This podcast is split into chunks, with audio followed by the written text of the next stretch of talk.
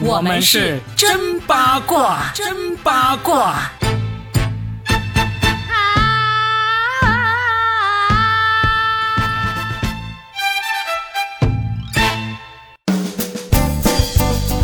欢迎来收听新的一期真八卦，我是算一卦高校大叔罗宾。大家好，我是准备把家里的电视机、遥控器拿出来重新擦掉灰尘，来看看这个浙江台到底又搞什么幺蛾子的八亿八加欠。大家听到这里应该知道，我们这期要聊的就是浙江蓝台他们《中国好声音》跟李玟生前的一段录音的这个事件了。如果不关注《中国好声音》的话，其实要搞懂来龙去脉还得花点时间。还好啊，你们有这个真八卦，我们帮你搞懂了。我们来说一说这个事情哈。先问一句，佳倩，你知道《中国好声音》今年此刻正在播的吗？所以我说了嘛，我要把家里的遥控器擦一擦灰尘，然后 看看电视机那个开关还能不能灵活的开一下。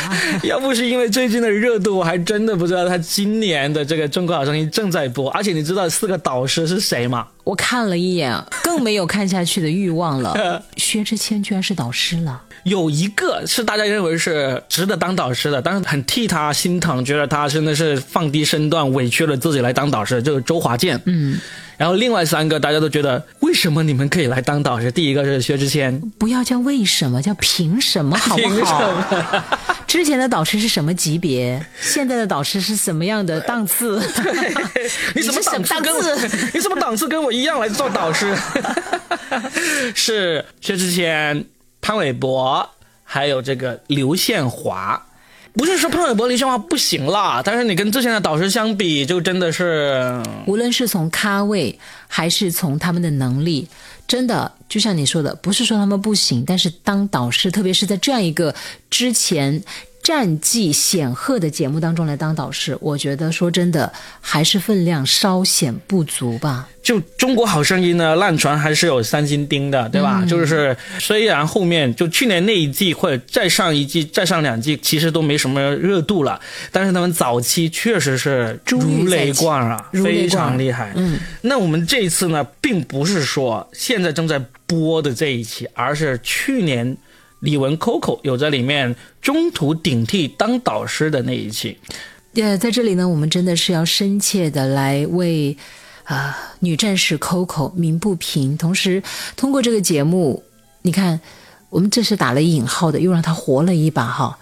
说真的，一个那么厉害、那么敬业以及战绩显赫的这么一位女歌手，在节目里受到这样的一个待遇，我们很多人都无法想象，你知道吗？来，我们给大家前因后果的说一说，呃，李玟 Coco 在这个节目里面受到什么样的待遇啊？嗯首先呢，李玟她并不是二零二二年这一季《中国好声音》的原定的导师之一，而是中间有一个导师叫廖昌永，也是一个很著名的那个音乐人、歌唱家。他是录到中途的时候，就因为个人的原因退出了这个节目。就当时官方的说法是因为第一个是因为疫情，第二个是因为这个廖昌永他后面有别的事情要去处理，所以去退出了。实际上，细心的网友很快就发现，廖昌永退出了这个节目之后呢，嗯，依然是去参加各种各样别的活动，那些活动。那那个咖位啊，那个影响力甚至还远不如这个《中国好声音》，他都依然去了。哎，我可以插一句歪个楼啊？你知道吗？有一次廖昌永在一个，哎是什么运动会的开幕式上，跳水，对，跳水的过程当中还唱歌，好吗？他不是跳水，他是游过去的，还唱歌，就是本来穿的好好的，忽然就一个泳衣。上了泳裤，好像就是某个亚运会还是什么全运会的开幕式上面，很有意思，惊呆了，就非常敬业。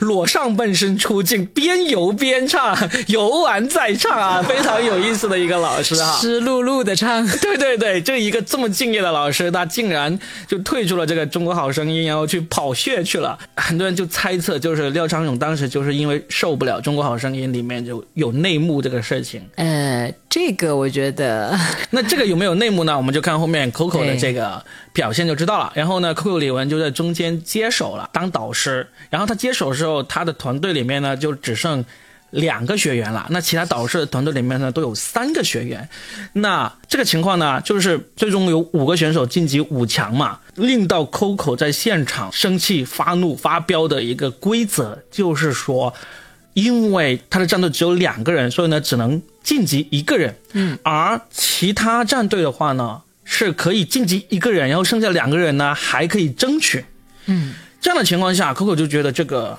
很不合理，因为当时是他的战队里面第一分的那个有八十八点三分，但是因为这个规矩存在，这个八十八点三分的学员叫做周飞哥就不能晋级，而其他组有一个才七十多分，好像七十六分的学员，就因为有那个规则的存在，就有机会再晋级。就是因为这个规则，就令到 Coco 很不爽，就现场就发飙了。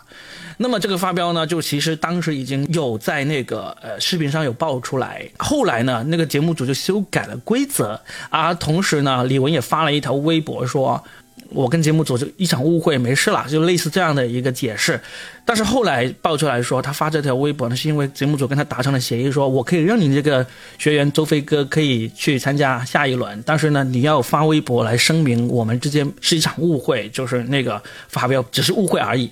李玟为了这个学员的利益，他真的很爱他的学员，就硬是吞下了这个委屈，发了这个微博，那个事情就过去了。当时已经很多人也看清了事实的真相。这个事情在上周有一段李玟的录音给发了出来，我其实没有完整的去听录音呢，我不知道李玟这段录音是录给谁的，但肯定是真的，是李玟的那个录音，因为后来李玟的家人也证实了这段录音是真的，他里面就说到了，就是因为那次发飙就令到这个浙江台跟他不爽了。就可以说是整他，因为到最后决赛的时候，李玟不是那个腿不好嘛，非常不好，嗯。几乎都无法站立了。嗯。嗯，然后呢，就当时设计是为了让李玟就是在台上好好的表演呢，就让李玟的那个学员叫做王泽鹏。就一直站在他旁边要搀扶扶着他，结果就是最终就因为王泽鹏最近也发微博了，说了这个事情，结果就是第一个是在录制现场，他们把王泽鹏给 Q 到另外一边去了。对，而王泽鹏并不知道这个安排，他不知道他需要去搀扶着李玟这个安排，因为这个安排是临时决定的。而那一天，王泽鹏整一天手机都被节目组给收走了，所以他当时录制的时候是并不知道已经换成了他要去李玟身边搀扶着的，所以他就一直没有过去。然后就害得李玟呢就直接摔倒在舞台上。对，在舞台上摔倒了。然后呢，因为摔倒了，他依然是坚持的唱完了，但是呢，毕竟不好看嘛，然后就让这个《中国好声音》有理由，最终就把李玟在决赛的那个镜头删的七七八八。李玟自己都说，好像我没有去过这个决赛一样。对，而且还有一个情况就是，当时李玟去参加这个节目的时候，她其实是乳腺癌的。啊，对呀、她后来很快就做了这个手术，也就是说，他去参加节目的时候，他的身体其实是承受了很多的病痛的。嗯，可是他依然那么的敬业。按照很多人的说法，就是他本来也是一个替补嘛，对吧？那就去走流程啊，说客套话呀。嗯，嗯嗯啊啊，你真棒！嘻嘻哈哈，我真好。OK 了，拿钱走人。很多老师也都是这么做的嘛。嗯就搞点综艺效果，对吧？完成这个任务就 OK 了，走个过场嘛，钱也很容易赚的。但是李玟是一个自己要求很高，并且就像你说的，护犊子对学员，他也是极尽全力的去保护，就是一个很有正义感的人。对或许也是因为他可能之前在国外接受的这种氛围感也好，那边的一些情况，总之他就是不忍。嗯，很真很刚的一个人。而且我觉得现在娱乐圈就是缺乏这样的人，是的，大部分人就是能糊弄就糊弄，而且有个词儿不是说，我知道你在糊弄我，你也知道我在糊弄你，你也知道我知道你在糊弄我，但是我们就相互的糊弄着对方。对啊，你说的这个，其实在这次《好声音》的这个事件里面，刚好也得到了印证嘛。就是当李玟的这个生前的录音爆出来之后，敢于发声的人寥寥无几，除了他的学员，呃，有人盘点过一下，就大部分人都没有人敢说话。就有能说话的，我知道是个金星给他说了话，还有谁说了，我不太记得。但是《好声音》这个节目为什么糊到今天，糊到大家都不知道此刻它正在播出？包括上一届的好声音的冠军，你们知道是谁吗？然后他得了冠军以后有什么动静吗？似乎都是没什么大的水花。这个就很可惜啊。所以这个节目它糊成今天这样子呢，真的是自己作的。因为近年已经很多人在说他有内幕，有这个裙带关系，而且说要求这个名次什么五十万让导师转一次椅子，这个就这种东西呢不会是空穴来风的。如果你真的那么公平公正。你完全可以去告那些人诽谤啊！现在要抓要抓这种造谣的很简单很容易的，嗯，而且有多少人有佐证过这个节目是有猫腻呢？最大牌一个就是陈奕迅。陈奕迅他当导师的那一届呢，他并没有在节目里说什么啊，也没有发微博啊什么的。但是他完了之后，他回到香港啊，用粤语来参加香港的一些访谈节目的时候，他就爆料了。他说他本来答应去呢，也是抱着看看这个节目有没有黑幕的这么一个目的去的。去完之后，他发现他说果然有，他因为是面对香港人，他就用粤语很流畅的讲了一个其中一个。呃，内幕嘛，就是来雷公了，跟我语语了。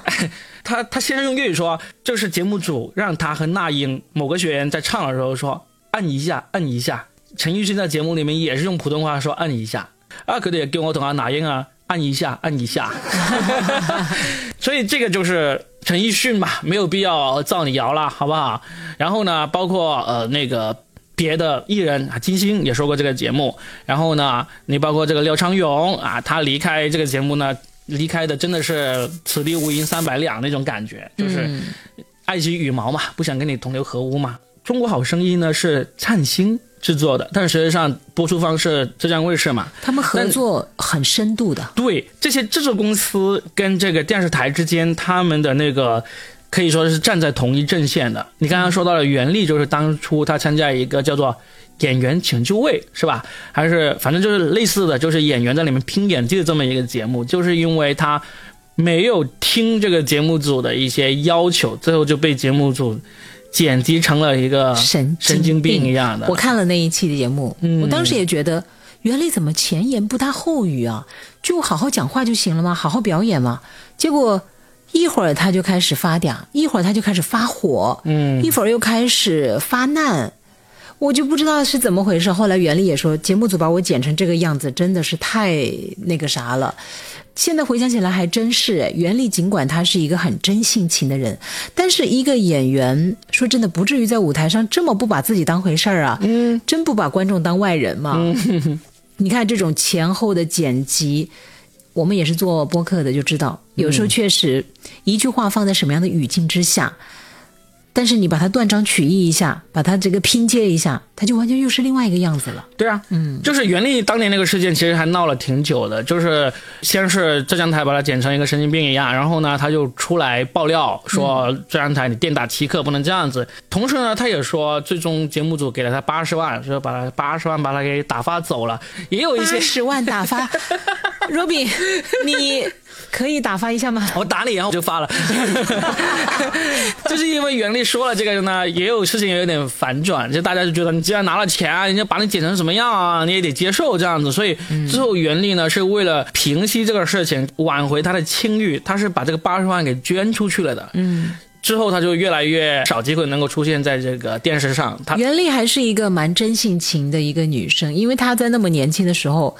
可能很多年轻的朋友不知道他，但是我对他印象极其深刻。当时他在那个电视剧里面，陆毅还有苏锦他们一起合作的那个电视剧，就当时拿下了金鹰节最受观众喜爱电视剧。陆毅也是凭借那个一战成名。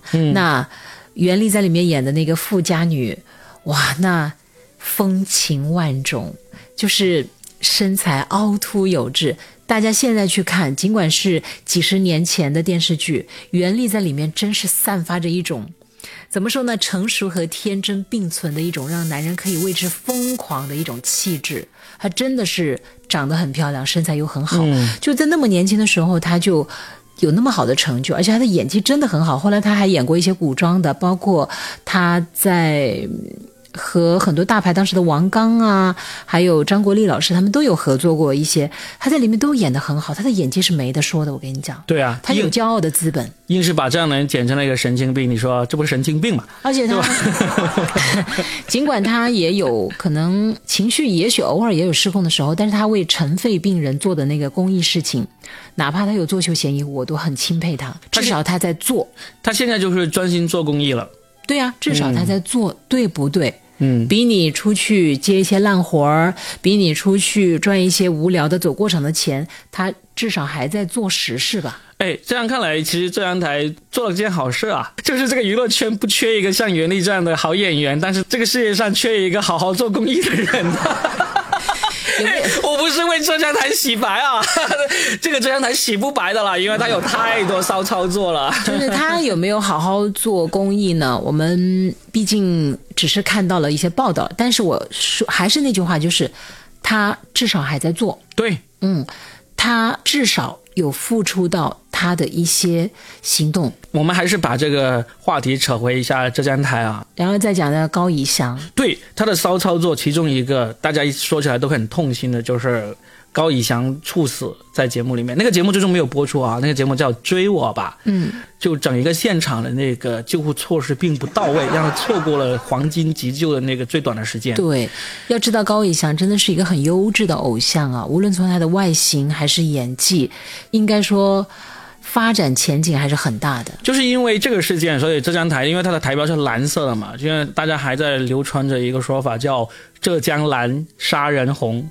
嗯，嗯，说他就就高以翔这个事情，高以翔这个事情呢，其实要大家应该都知道的很清楚了啊，就是不清楚啊，自己去搜一下就知道来龙去脉了。我这次在听 Coco 跟他们冲突的那个录音的时候，我找了一些资料，我就发现其实他们还有很多不是那么有名的骚操作，但是也真的是对这个嘉宾或者说对这个艺人的那个安全不是那么在意的。其中有一个就是胡海泉，他有一次参加浙江台的一个创业节目，类似这种就是那些创业的人带着自己项目来，这个导师认可了之后，你就有可能获得投资嘛。那其中有一个就是一个空气净化器的一个项目，就是它就号称能够把这个有毒气体几秒钟还是多少时间之内都能够清除干净，然后就让那些创业者的孩子过来试。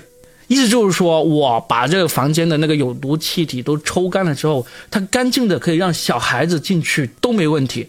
这孩子里面最小的六个月左右，最大的不到十岁。